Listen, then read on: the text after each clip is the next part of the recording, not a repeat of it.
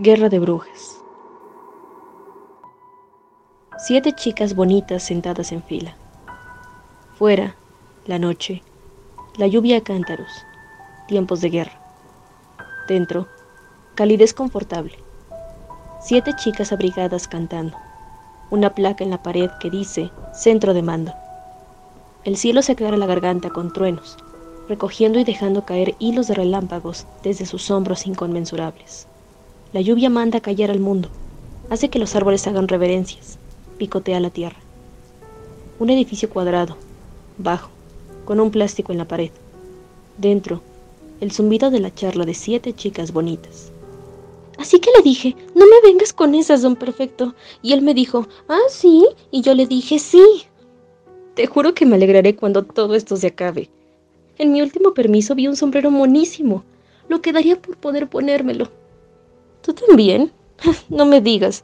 Con este tiempo no hay manera de arreglarse el pelo. ¿Por qué no nos dejan acabar con él? Hombres, me ponen de malas.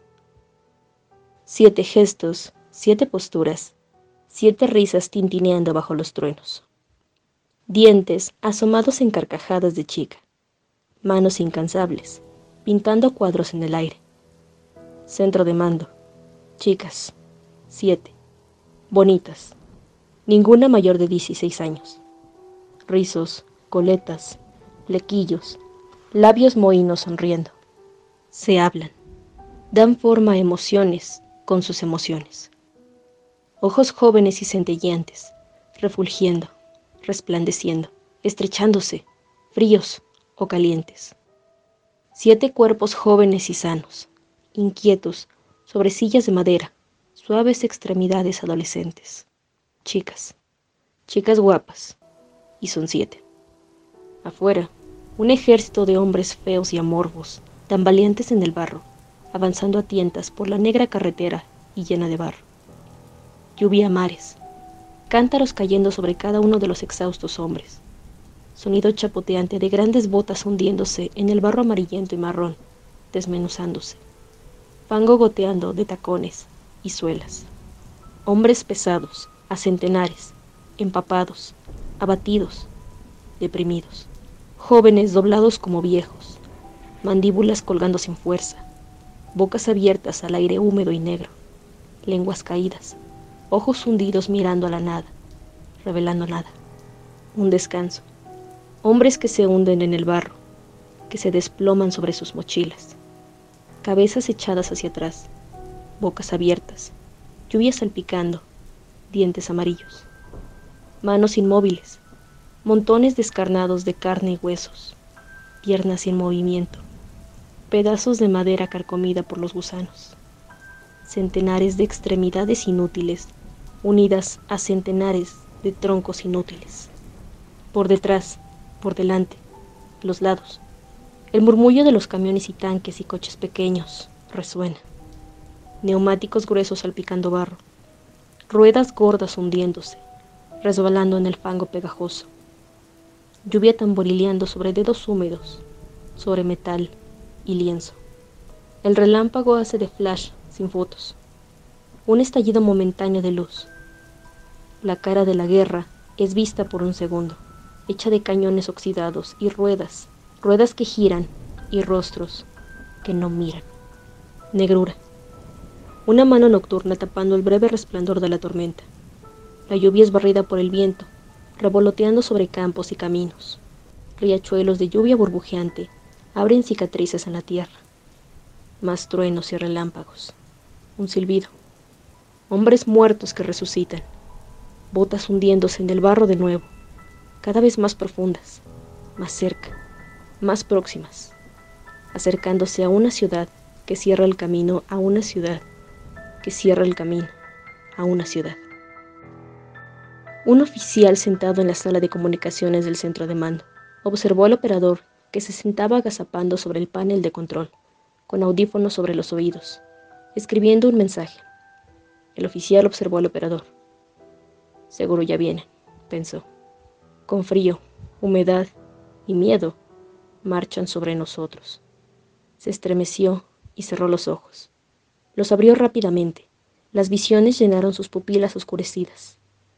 Visiones de remolinos de humo, de hombres encendidos, de hombres inimaginables, de horrores que tomaban forma sin palabra o imágenes.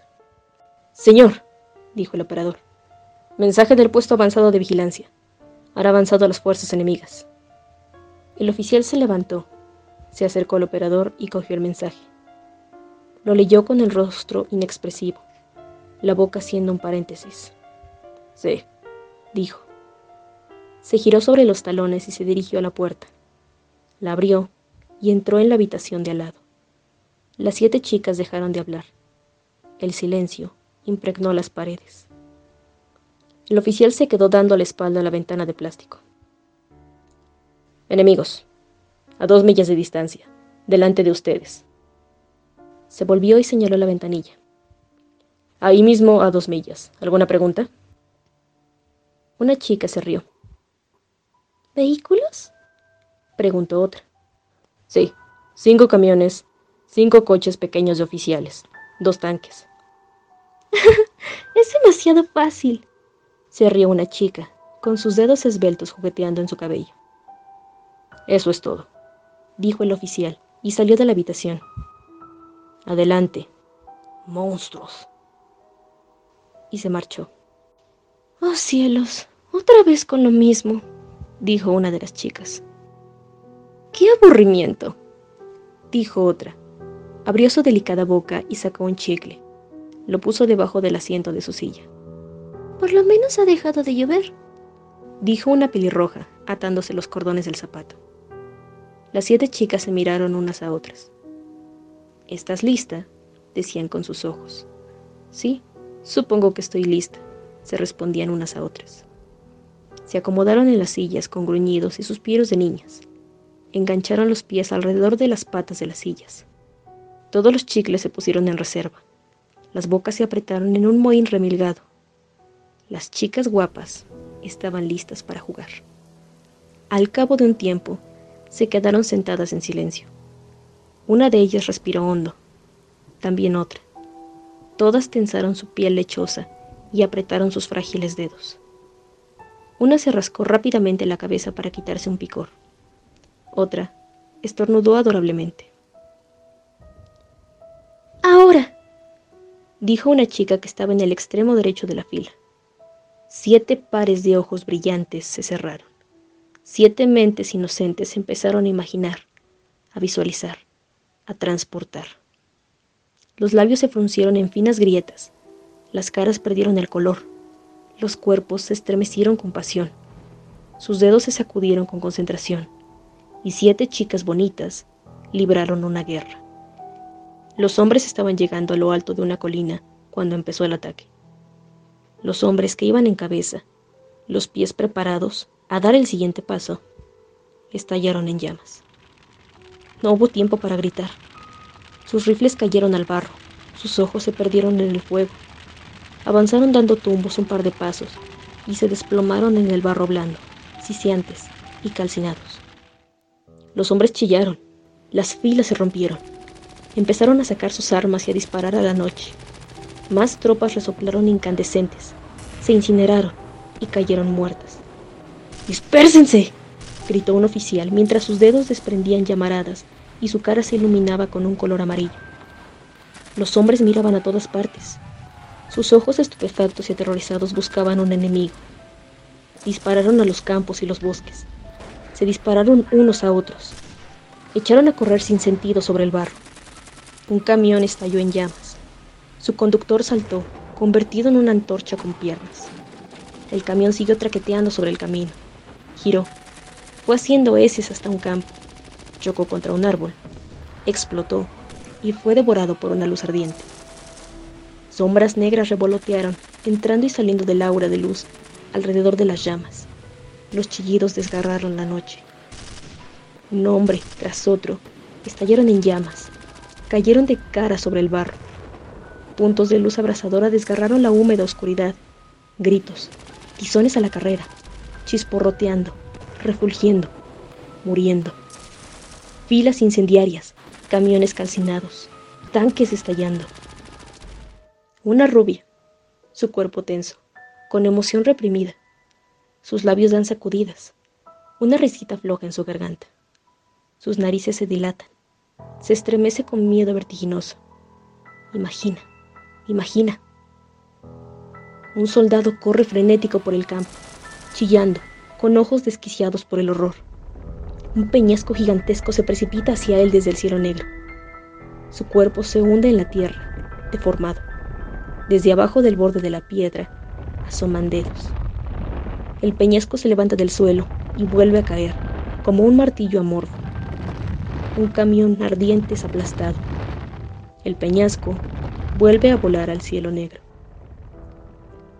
Una morena bonita. Su cara es una máscara febril. Pensamientos salvajes avanzan dando tumbos en su cerebro virginal. Su cabellera se crespa con el éxtasis del miedo. Sus labios dejan a la vista los dientes apretados.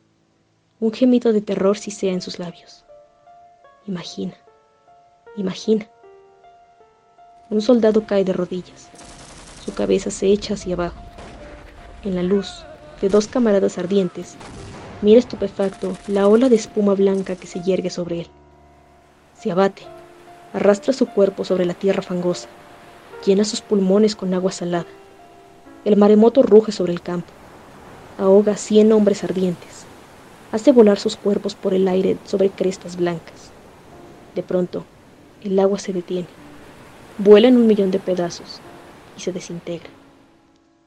Una pelirroja preciosa, con sus manos metidas bajo su mentón, en puños apretados hasta que les corta la circulación.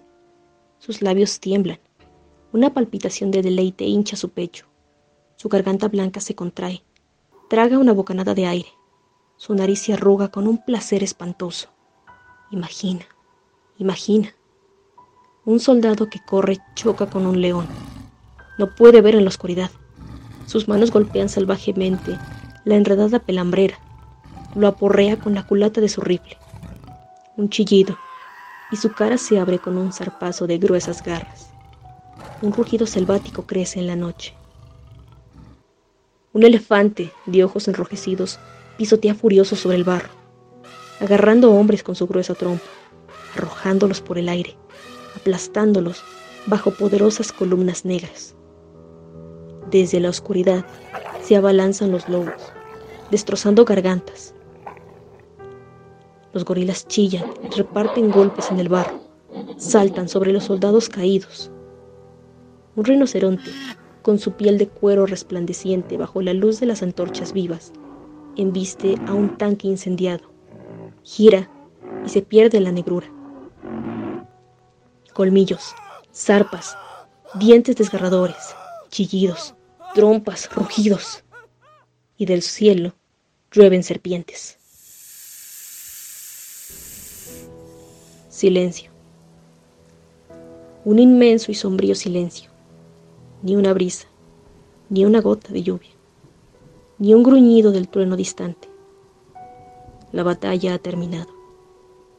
La grisácea bruma matutina rueda sobre los quemados, los destrozados, los ahogados, los aplastados, los envenenados, los muertos por doquier, camiones inmóviles, camiones silenciosos, volutas de humo aceitoso elevándose de sus bultos vacíos. Hay una gran muerte cubriendo el campo. Otra batalla. Otra guerra. Victoria. Todos están muertos. Las chicas se estiraron lánguidamente, extendieron los brazos y movieron los hombros redondeados. Labios rosados se abrieron en delicados bostezos.